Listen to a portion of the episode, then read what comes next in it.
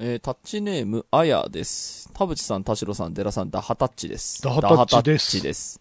私は今、中学2年生なのですが、今回初めてメールを送らせていただきます。タッチレディオは1年前くらいから聞いていて、ずっとメールを送りたいと思っていたのですが、中2の私には難しい内容や話題のメールが多いので、送ることにとてもハードルを感じていました。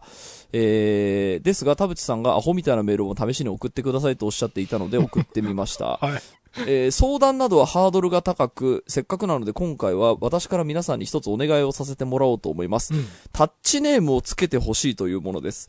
えーラジオにメールを送ること自体が初めてなので、文章構成や書き方に悩み何回も書き直しをしたのですが、それ以上に悩んだのがタッチネームでした。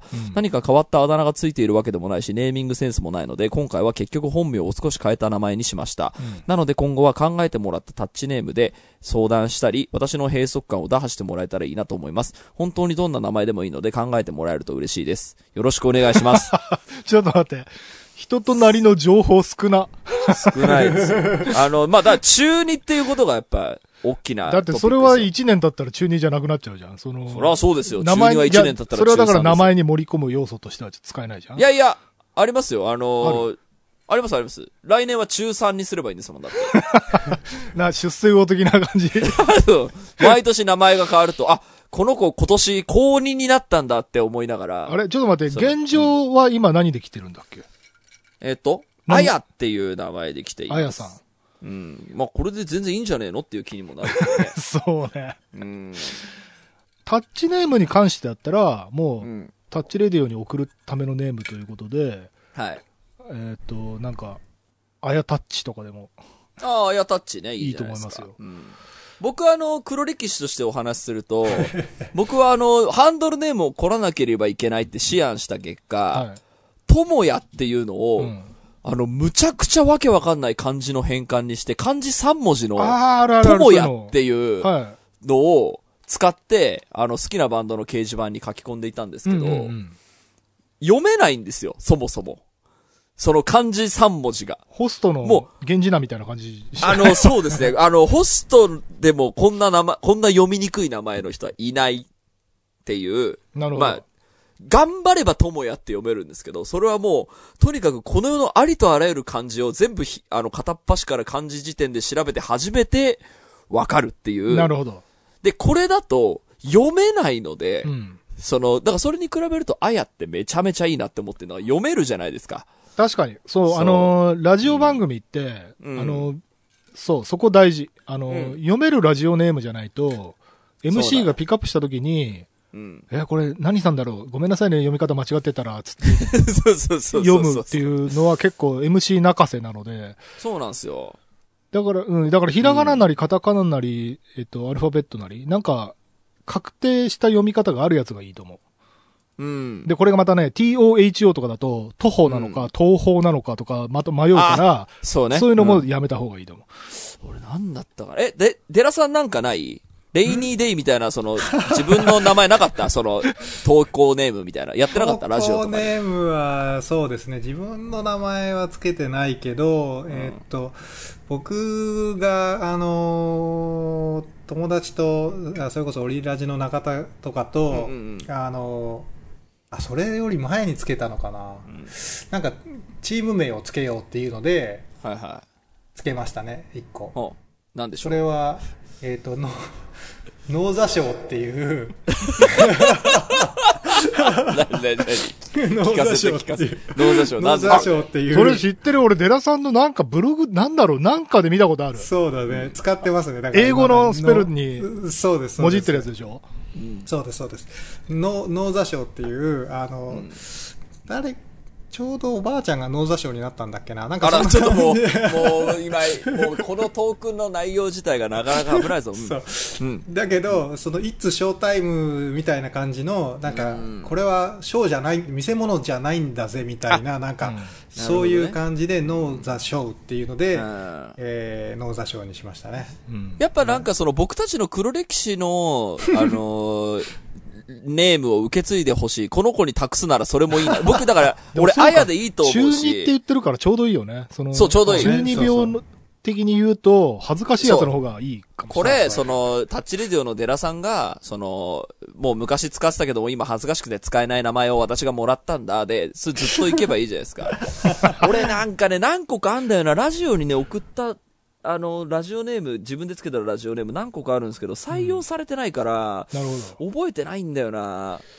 なんか僕好きなのが、なんとか、えーっと、俺一時期井上っていうハンドルネーム使ってたんですけど、なんとか井上っていう、その、なんていうの？あの、あペンネープロレスラーの、うん、名前みたいな感じで、はいはいはいはい。あの、ドンとこい井上とか、なんだったかな？忘れちゃったんだけど、えーっとね、あの、一回採用されたのを今、こう、急遽発表して、しますけど、うん。デーデン井上っていうので、一回僕声優のラジオにあの採用されてるんですよね。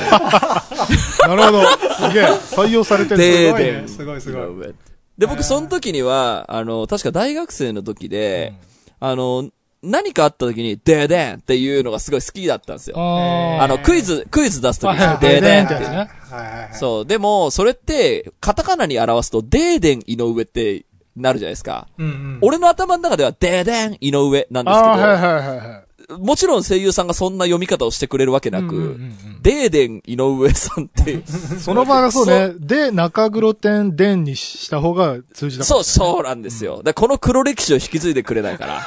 ノーザ賞か、ネーザ賞、デーデン井上ノーザ賞か、デーデン井上。デーデン井上か。田代さんなんかない？でもね、俺今それで思い出出したあのね。選んでもらおう俺もう本当に、あの、若かりし頃に、10まだ10代の頃に、あの、アメリカ留学したばっかりの時に、寮で出会った奴らと、まあ、ふ、ふざけて、なんか音楽ユニットやろうみたいになって、3人組で名前何にするってなった時に、ファンキーピンクドキドキっていう、いいですね。最高。それ今でも 今思い出したわ。でよく思い出せる最高で最高。よく思い出せる。で、そのお笑い芸人みたいに、一人ずつ、お前がファンキーで、お前がピンクで、俺がドキドキなみたいな感じの。あ確か俺がドキドキだったと思うんだけど。あ、それが一番良くない？ー ねいい。でもさ、いいそれが、さ、今になってさ、受け継がれたら嬉しくない？いやー、そうね。うん。なんかそれを偶然ラジオで聞いたら、超、嬉しいよね 次はファンキーピンクドキドキさんからのリクエストを 聞いたら、えーってなるよね。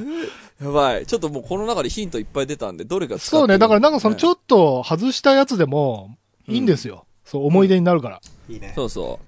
はい。ということで、今週も始めます。はい。田代智和と。田淵智也のタッチレディオ。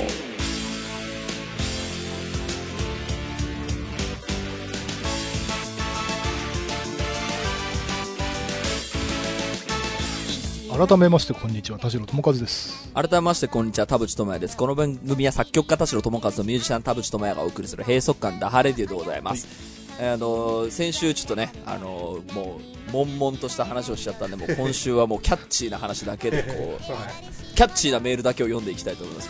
今週も30分間あなたの閉塞感をダハタッチ。チ。田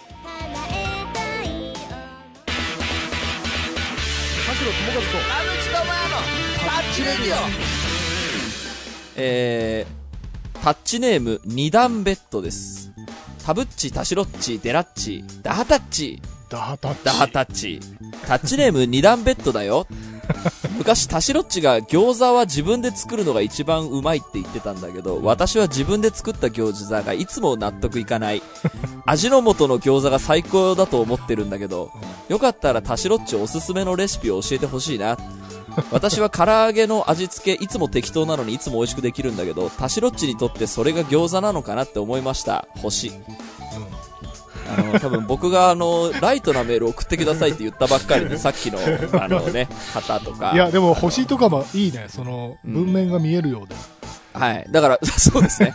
あの、気持ちをすごいこう込めて、なんでしょう。多分、あの、本当はもうちょっとシャイな人なんだと思うんですよね。うんうんうんで、あの、僕、こういうノリで、あの、AM ラジオに送って一回も採用されたことないんですよ。めちゃくちゃ寒いことを、あ俺、このメールが寒いって言ってるじゃないですよ。ちょっとテンション上げて書いた方がいいかな、なんつって。はい。一回も採用されてないんですけど、この人は今採用されたので無事。うん。うん。なんか、やっぱちゃんと、こう、心を込めて書いてくれたメールはやっぱ読んであげたいなって思っています。ということで、タシロッチおすすめのはい餃子のレシピを教えてほしい。僕はね、最近は、ちょっと手抜き餃子っていう作り方をしてて、はい。あの、前に比べて、その、ちゃんと、なんだろう、野菜とかをたっぷり入れてみたいな感じというより、どっちかというとね、肉肉しいやつ、肉うん。感のあるだからまあ割と豚肉が、うん豚ひき肉をたっぷり使う、その、なんだろう、割合の問題なんだけど、うんうん。結構その、キャベツとかその、まあ、は白菜的な、なんかそこをシャキシャキをいっぱい入れる人もいると思うんだけど、俺今はね、結構ね、シューマイのレシピに近くて、はい。豚ひき肉と玉ねぎのみじん切りと、うん。えっ、と、ニンニク、生姜、うん。で、あと、ニラのみじん切り。で作っちゃう。で、うんうんうん。でその玉ねぎとニラで、えーっと、どのぐらいかな、まあ、玉ねぎ1、ニラ1に対して豚8ぐらいかな。はいはいはいはい。肉を多めに入れるやつね。わかるわかる。でも、うん肉団子みたいな海苔というか、あのであの、まあ、一応ガラスープの顆粒の素を入れて多少ちょっと砂糖とか塩とかちょっと隠し味的な感じかな、うんくらいで作っちゃう、なんかでもそれも結構手込んでるね。その、うん。まあ、ただ野菜をいっぱいみじん切りする必要がないからその分ちょっと楽っていう感じ。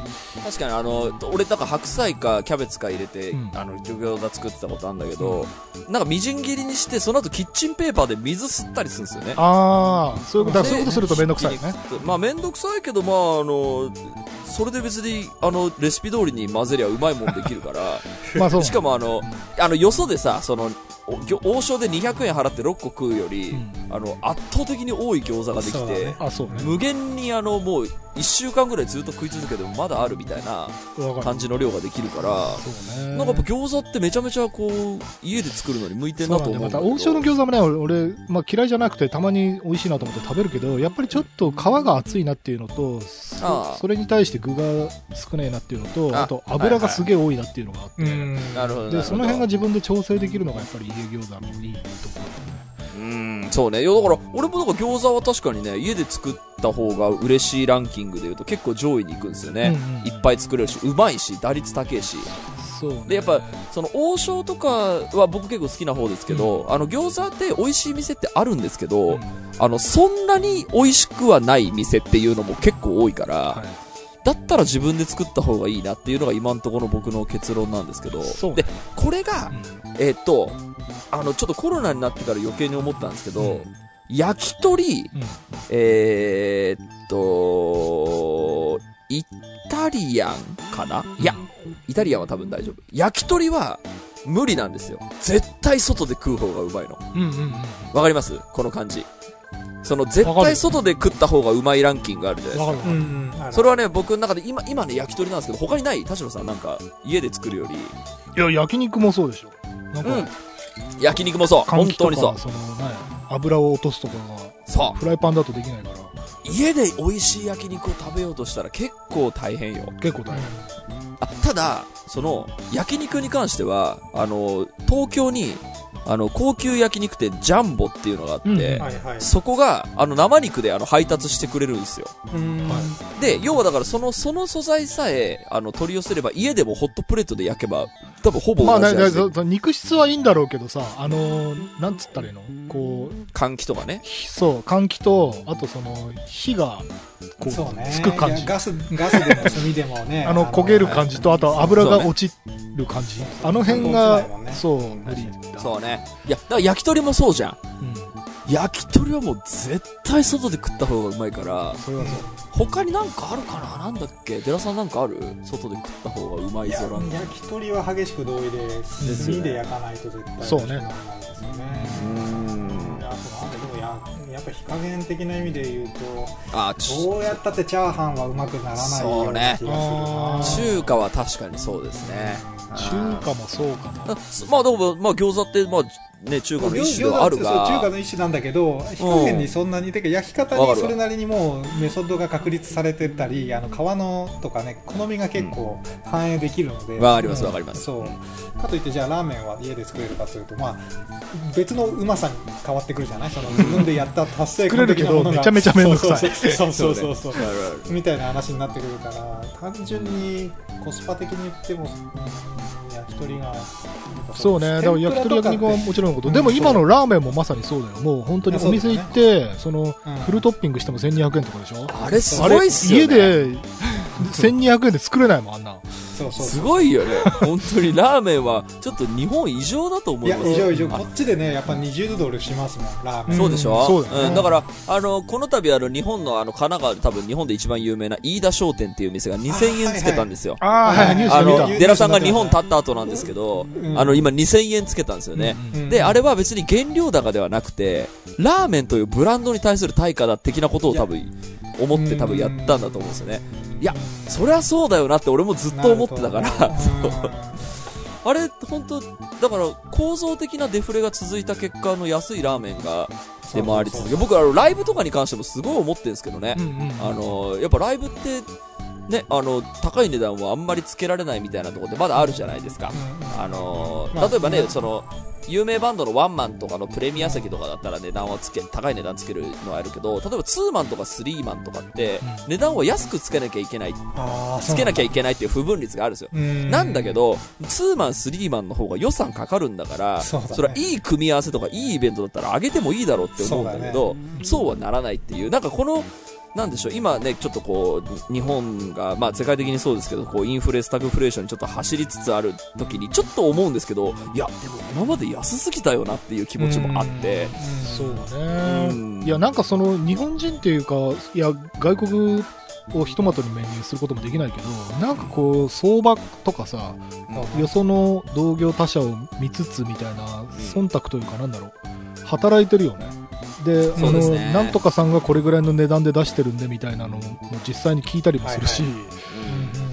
そうやって判断してたらそれは永遠に上げられない。そうなんですよ。いやね、これ結構だから僕ね、何年か前からその、値段を高くしてもいい理由があるなら上げてもいいっていう、ね。要はい、その、いそのお金出す必要が痛みさえ感じなければ、うん。あの、自信を持って物出してんだから高くしてもいいだろうっていう話は結構いろんな仕事の現場ではしてきたんですけど、うん。やっぱ基本通らないですね。けしからんって言われるので、値段を上げるなんてけしからんみたいな、うん。あの、まあ、通るものもああるんですよ、もちろん。なんですけど、やっぱり今相場がこれなんでって、その田代さんが言った、やっぱ、とりあえず、相場ありきみたいな感じになってる事実は、まあ、あって、まあ、それはもちろん正しいんですよ。もちろん。なんでしょう、こう、し市場価格はなんとなく知ることは大事なんですけど、ビッグマック価格みたいなのは知ることは大事なんだけど、うん、でもなんか、それずっとやってると、ずーっと何にも変わんないまんま、こう、いや、そう、ね。だから、あれだよね、そのライブとかコンサートみたいな言葉を変えちゃえばいいんじゃない？あの、例えばさ、あの、グルメバーガーみたいにさ、言った瞬間にさ、ハンバーガーの値段3倍にできるわけじゃん。はいはいはいはい。で、その代わりなんかこう、なんだろう、こだわりをいっぱい書くっていうね。これ、あの、ラーメン屋もそうだけどさ、こだわりがいっぱい書いてあって、なんか出てくるのに15分から20分かかるハンバーガー作れば1500円取れるみたいな。うんで、ねファストフードのチェーン店だと500円みたいな。うんあの間にあるのはそのグルメバーガーとか、なんかそこの部分。そうね。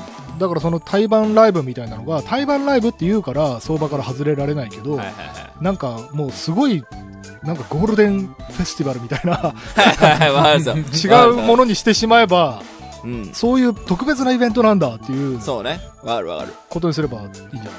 なんかだからさ、その、まあ、ちょっと全然話全然違うのになっちゃうかもしれないですけど、この間から格闘技でさ、はい。うん。あの、那須川天心と誰だったっけ、たけるさんかが、その試合するっつってさ、あの、結果テレビでは流さなくなったんですけど、多分そのおか、そのあれもあってか、めちゃくちゃ儲かったでしょ、あれ。みたいな感じ。見るとその50億でで50億ぐらい多分ネットでは儲かってへてであのプレミアチケットはあの300万ぐらいしてるのかな？芸能人とかが持ってる、300万。プレミアチケット300万ぐらいなんだけどそのプレミアマッチだったら値段はつくんですよ。だからその格闘技が全部その値段でだ出てるわけじゃないし、うん。全部の格闘技にその300万のプラミアチケプレミアチケットがあるわけじゃないんですけどこれすごい対戦ですよっていうか、そのブランドデザインをすれば高い値段は取っていいっていうのが格闘技ではあるじゃん、そうですね。この人とこの人が対戦するなら値段は高くいや、わかるよ。だって、その本当、それが高いと思ったら別に見な、まあ見なきゃいいって言うとあれだけど、ファンに失礼かもしれないけど、うん。でもなんかそうやって値段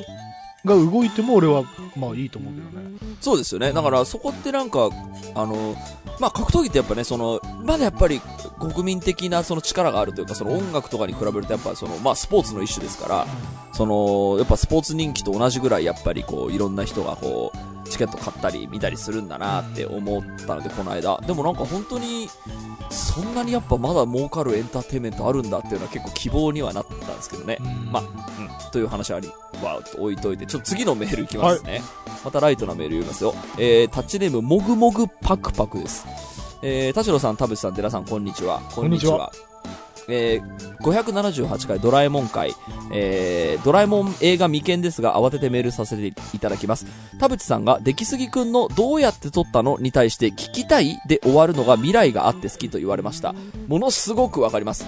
私はこの後もこの人たちの日々は続いていくんだなエンディングと呼んでいますが、代表例が2つあります。一つ目は映画時をかける少女2006年森田、えー細田守版のラストシーンで私もやりたいことが見つかったという主人公の誠になんだよ教えろよと聞いた、えー、康介に対して誠が答えたまた今度ねです。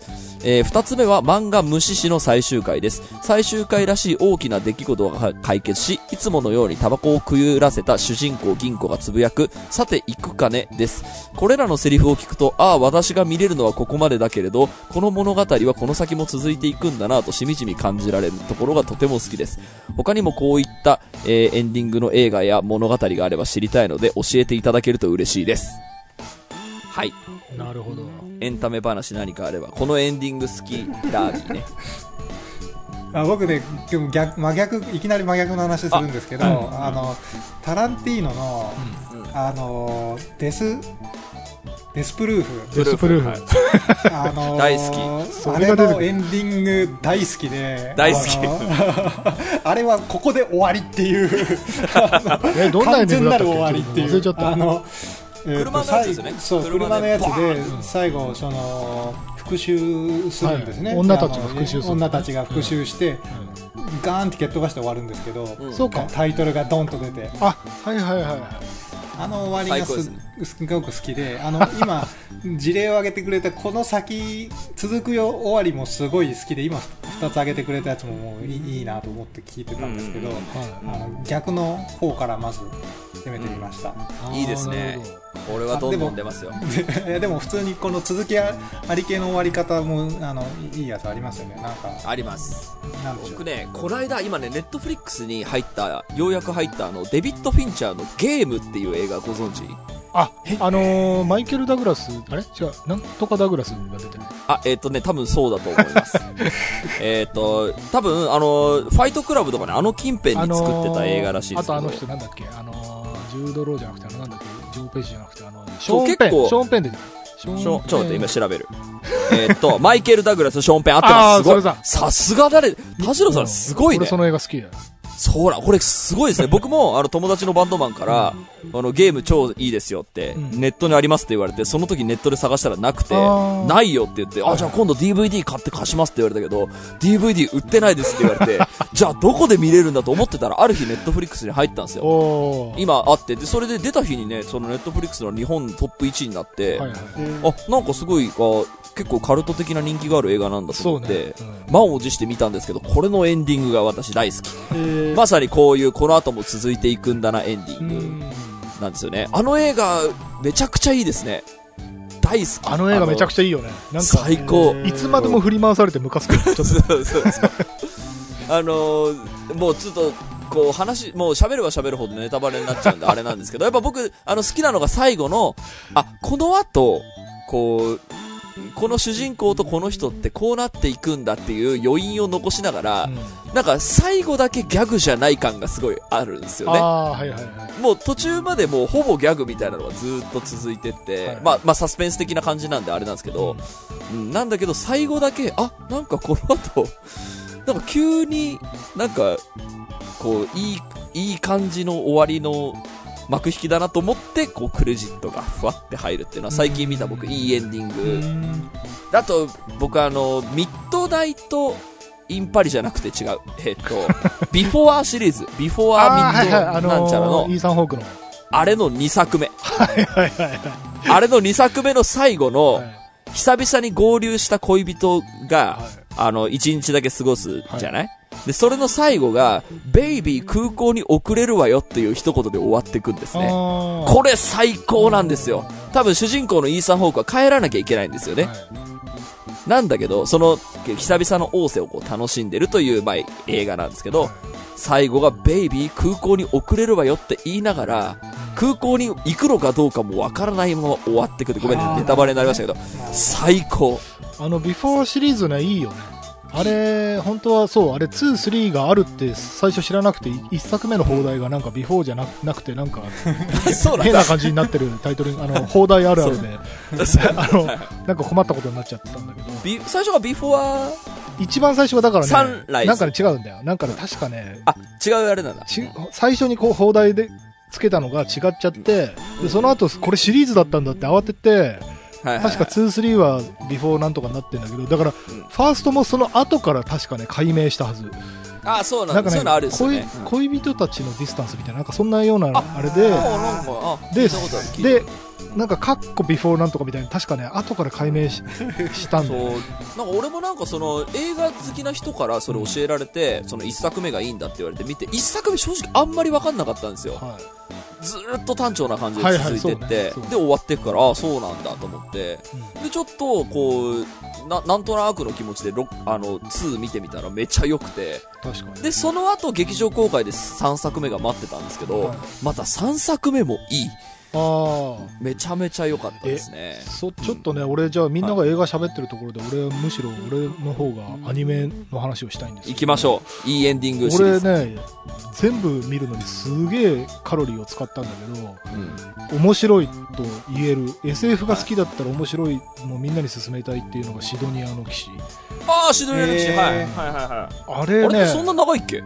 あ、長いか。長いし、その後なんか劇場版とかでも、まあ一応ようやく終わったと言えるのかな、うんなんだけど、その、つどつど、壮大なストーリーが終わらない感じで 続いはいはいはい。終わらない感じね。あのなんかね、SF 小説とかを読んでた時の感覚を思い出すの。はいはいはいはいうんえーアーサー・シー・クラークとかの、はいなんだろうね、どこまでその人の意識をえーぶっ飛でいけるんだろうみたいな、それについていく、なんか、脳みそが痒くなるような、こう、あ、いいですね。SF 知的好奇心みたいな。えこの先、まだまだそっち行くの？みたいな感じが、そのシドニアの騎士は感じられて、あ、いいですね。で、なんかね、その、恋愛とかも描かれるんだけど、それとそれが恋愛できるんだみたいな、もう、ダイバーシティの極致みたいな。ものも描かれてて、えー。すごくぶっ飛んでるの、いい意味で。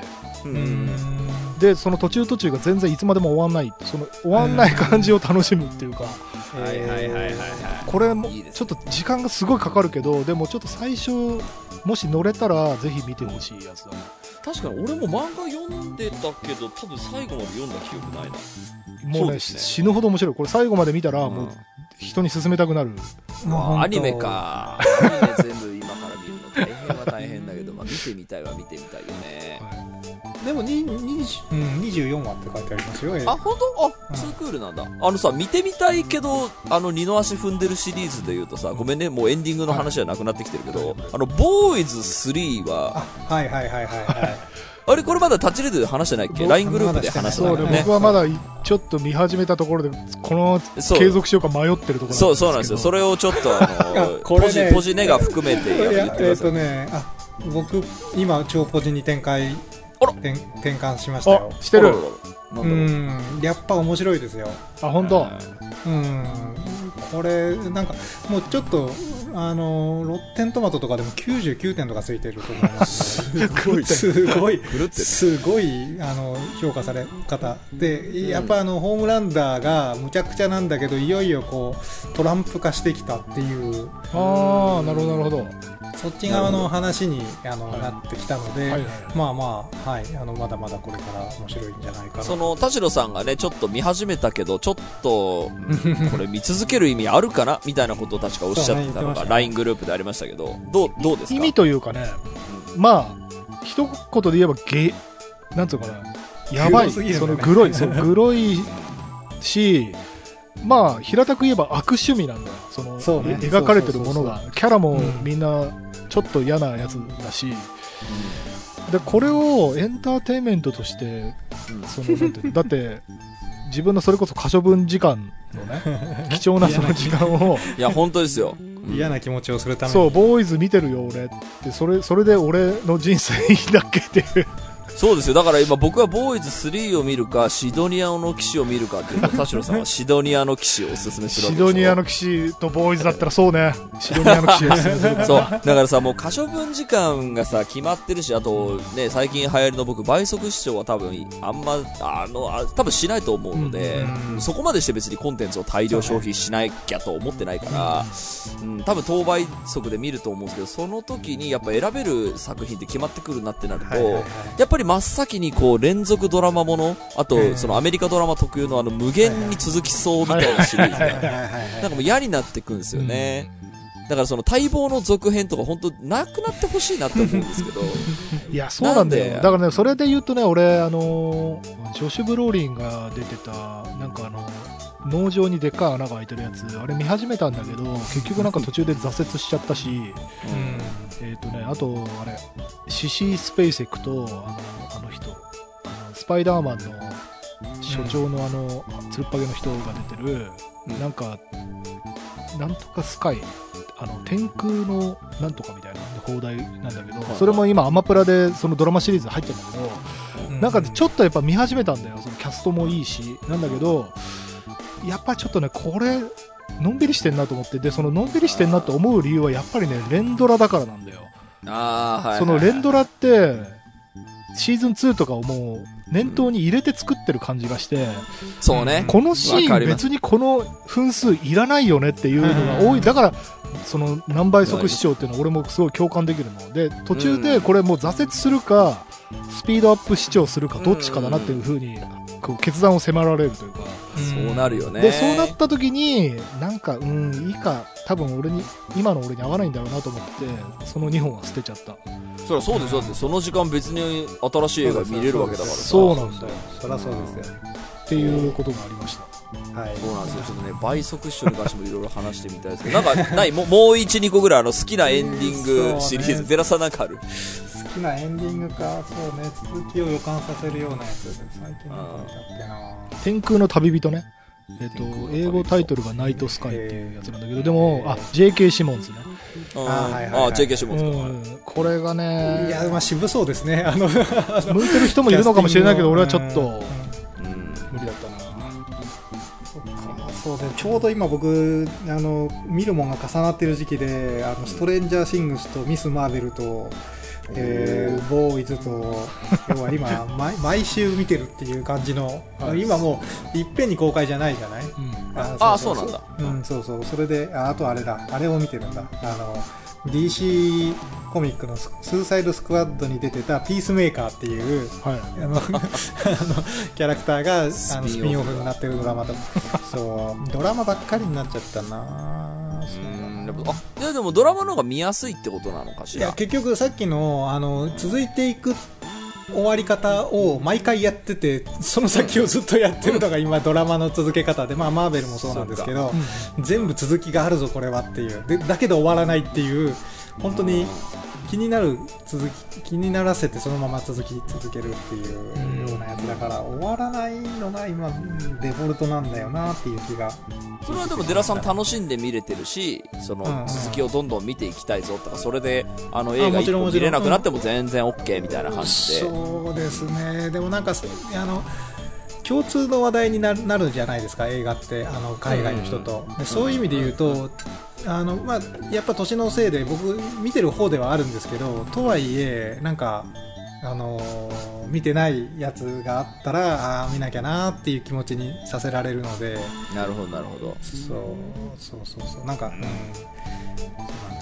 ノーノーノーカントリーとかなんかうんうんうん。ノーカントリー、あのーそうとかなんかちょっとアカデミー賞取ったんだけどなんか自分の好きそうな感じじゃないなみたいなやつをたまにこうポッと話が出てくると、うんあそっか見てないなみたいな、はいはいはいはい。なるほどあ。そうそうそれで言うとですねあ最近トム・クルーズのあの「トップガン」は見ましたよこっちであ、来ました。はいはいはいマーベリック。マーベリックうん見ました見ましたあよかったはいなんかすごいですよ、評価すごい人が。入ってますねうんどうだったんですか？いや本当にあのジェットコースター的な。映像じゃあ別にがとにかくすごいんでもう IMAX であの見てください。セリフが、まあ、あんま分かんなくても、全然超楽しいみたいな。あうんうん。全然気にしなくていいですね。そうなんです、えそのカナダの視聴者はどんなリアクションなの？なんか割とファーとか言うあれあうーんとねあのまだね公開3週間ぐらいだけどほぼほぼ満席ぐらいの感じで IMAX でやってたんですけどあのなんかみんな盛り上がって見てそういう声ん声出したり立ち上がったりしちゃうやつ。あそこまでじゃないかな。笑ったりって、うん、普通に会場で笑い声が起きたりぐらいの感じで、うん、あの割とあの理性的なお客さんで。え、あれはさ、トップガン1見た方がいいの？俺もう忘れてんだよいやね。見な見なくていいです見なくていいです。見なくていい僕も全然見覚えないんだ見見た覚えほとんどなくてあの印象論しかない。あのはい。陽気な人たちがあ飛行機乗ってるだけの そういう印象しかないなかったけどあの主要な人物主要な話の流れの組み方はきちんと全部あのおさらいも含めていやいやそうだよね回想シーンありますからね。いやさすがにあの年月経ちすぎててそうなるよね。そうそうだから全然ねみみ見てもうトム・クルーズが飛行機乗る映画だだけで全然いけるっていう。そうなんだ。うん、だから本当にその旧作のファンも大絶賛だし初めて見た人も大絶賛若い子も大絶賛みたいなので本当にそのロッテントマト系のその評価サイトがすごいことになってる。続編のあるべき姿そうそうそう、うん。本当に非常によくできなってるという。でもこれって多分映画館で見た方がいいもんね。いや絶対そうですよ。だってトム・クルーズがそう言ってたもん。テレビでは見ない。でねって言ってたそうそうそうなんだよ。なんかそういうのやっぱあるんだよね。この間あの湯浅さんのさあのあ犬をうん。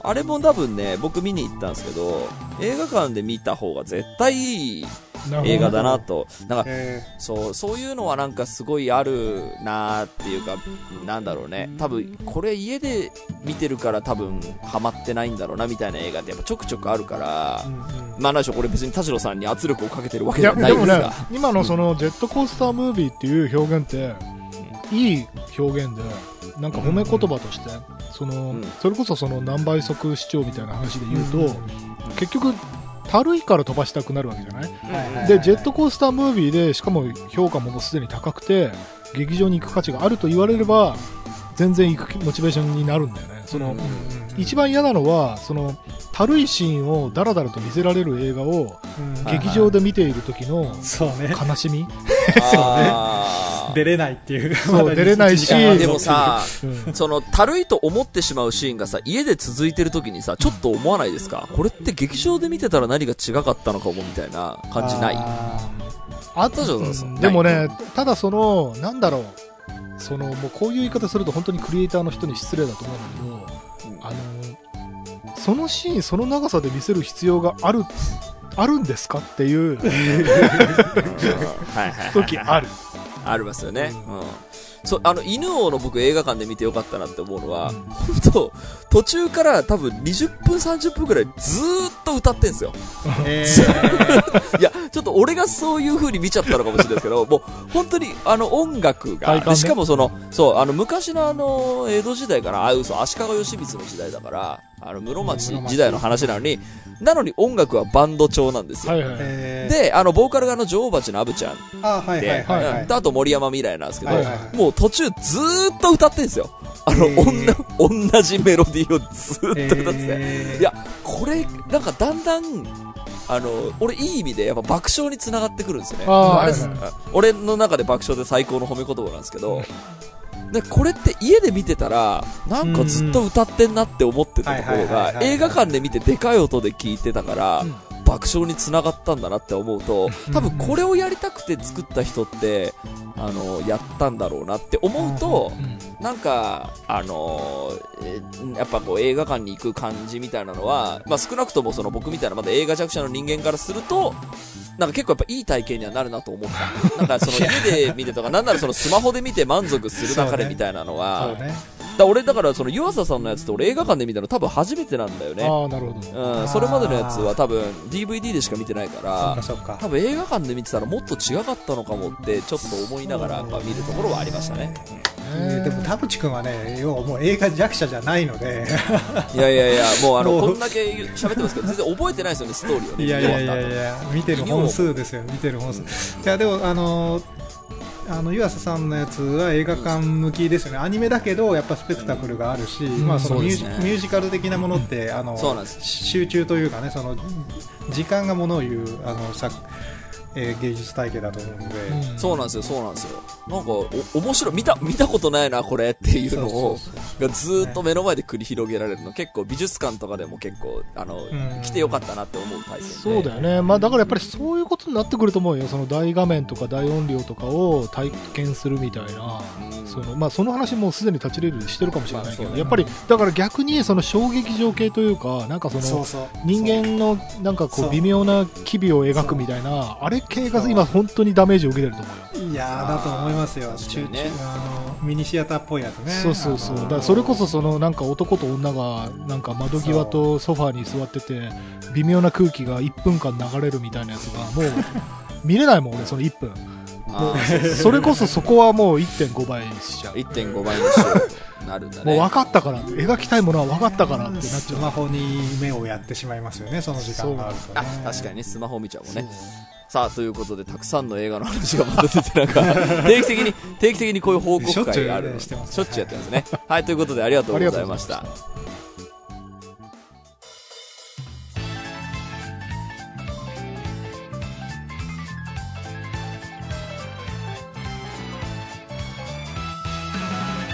はい、エンディングのお時間でございます。今週もありがとうございました。ありがとうございま番組のご意見、ご感想、ブログのメールフォームよりお寄せください。タッチ、二人に話してもらいたいこと大募集でございます。えー、E メールアドレスもございます。タッチリディオアットマーク Gmail.com、tacchiradio アットマーク Gmail.com でございます。オフィシャルツイッターの方もぜひチェックしてくださいということで、はいはい、あの、こう、すごいライトなメールがいっぱい来たので、ライトなメールをいっぱい読めました。とっても楽しかったです。うん、とても楽しかったです。はい、引き続きライトなのを送ってそう、ライトなの、もう、おすすめの餃子レシピから唐揚げレシピから全然何でも教えるんでね、言ってくださいね。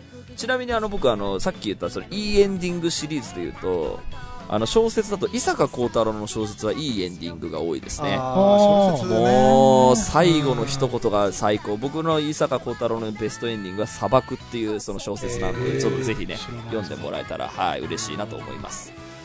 さあ、ということで、はい言い残したことはないですかね？い。大丈夫です。はい、じゃあこの辺りで今週はここまででございます。はい、お相手は田代智和と、田淵智也でした。また来週。